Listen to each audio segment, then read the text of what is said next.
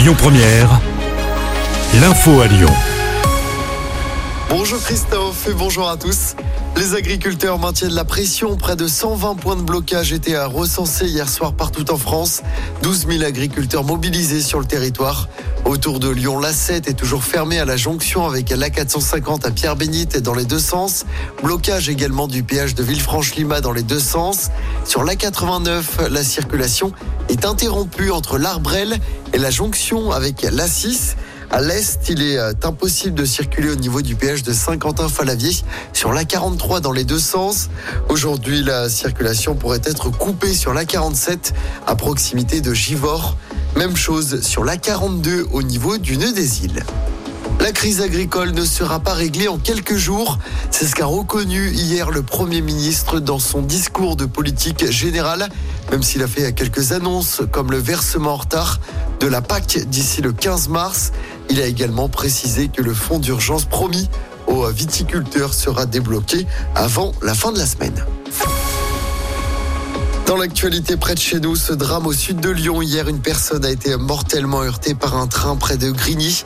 Ça s'est passé vers 13h30. Selon les premiers éléments, il s'agirait d'un suicide. Une nouvelle tarification sur le stationnement attend les Lyonnais d'ici cet été. Jugée plus juste par la mairie, elle prend en compte la situation économique et sociale des usagers, mais aussi le poids du véhicule. Une bonne nouvelle hein, pour les propriétaires de véhicules thermiques de moins d'une tonne et électriques de moins de 2100 kg qui verront leur forfait passer de 20 à 15 euros. En revanche, mauvaise nouvelle pour les propriétaires de véhicules thermiques de plus de 1525 kg et électriques de plus de 2100 kg qui devront s'acquitter d'un forfait de 45 euros. On écoute Valentin Lugenstrass, adjoint au maire de Lyon, chargé des mobilités, qui revient sur cette nouvelle tarification. L'enjeu, c'est vraiment euh, euh, la santé globale, c'est euh, d'avoir quelque chose d'écologique et, solidaire qui soit mis en place. Donc, pas juste d'envoyer le signal que ce qui est plus encombrant est mauvais, mais aussi d'avoir quelque chose d'incitatif, justement, de dire qu'il n'y a pas forcément de, de, soucis à avoir si aujourd'hui vous avez besoin d'utiliser un véhicule au quotidien, mais par contre, privilégier effectivement la mobilité électrique et les véhicules les plus sobres.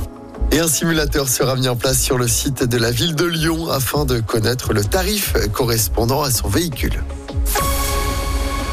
Un mot de sport pour terminer avec du basket. L'Asvel rechute en Euroleague. Les Villers-Banais ont perdu contre Fenerbahçe hier soir à la LDLC Arena. Défaite 83 à 73.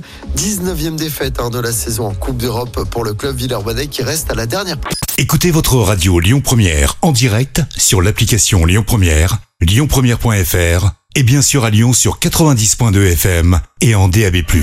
Lyon Première